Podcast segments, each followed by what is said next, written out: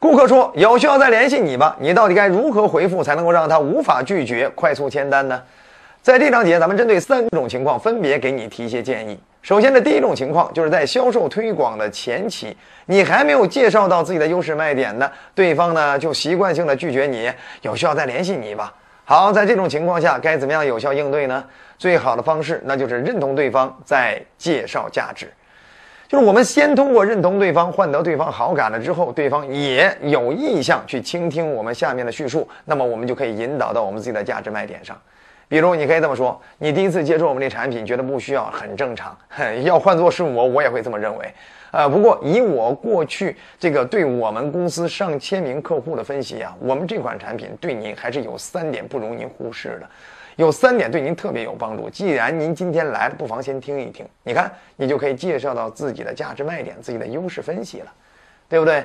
呃，你也可以这样说嘛，啊，比如，呃，很多客户呃没呃了解我们的产品的时候啊，都会跟您一样的想法啊。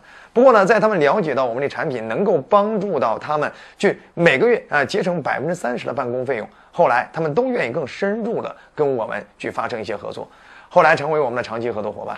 啊，所以接下来呢，我不妨还是先给你介绍一下我们到底是怎么帮助这些企业节省这百分之三十办公费用的。你看，你先通过一种价值卖点吸引住对方，并且你还拿出来了一些事实见证，所以这就是针对销售前期对方习惯性拒绝的一种回应方式。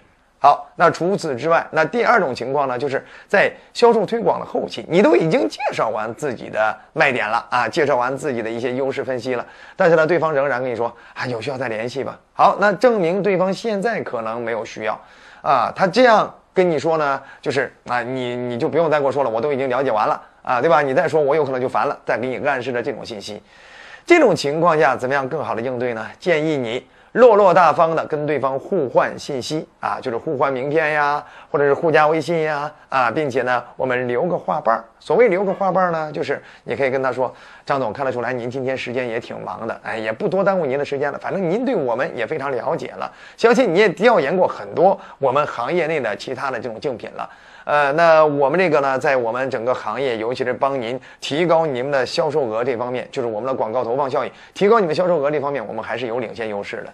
呃，那这样，那咱互加一下微信啊，您有哪些需要向我了解，您随时可以再跟我沟通，对吧？啊，后期如果还有哪些对您有用的、有价值的一些行业资讯、行业信息，我也及时给您推荐，对吧？当然了，不肯定不会骚扰到您工作了。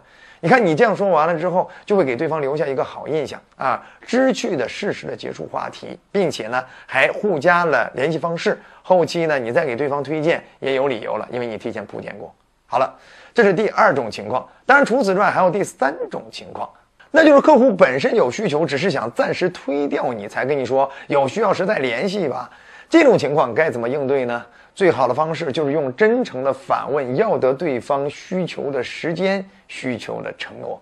比如，你可以这样反问他：“好的，哎，陈总，哎，那您大概什么时候需要这设备呢？啊，我方便记录一下，到时候呢，我提前给您准备设备，提前给您打报告、走流程，知道吧？争取给您申请一个好价格。你也知道，现在咱们这设备在市面上这 是挺抢手的，知道吗？价格波动也相对比较大一些，省得到时候您买亏了。”你看，你这样的话也是要得对方一个承诺，给对方留下好印象的一种处理方式。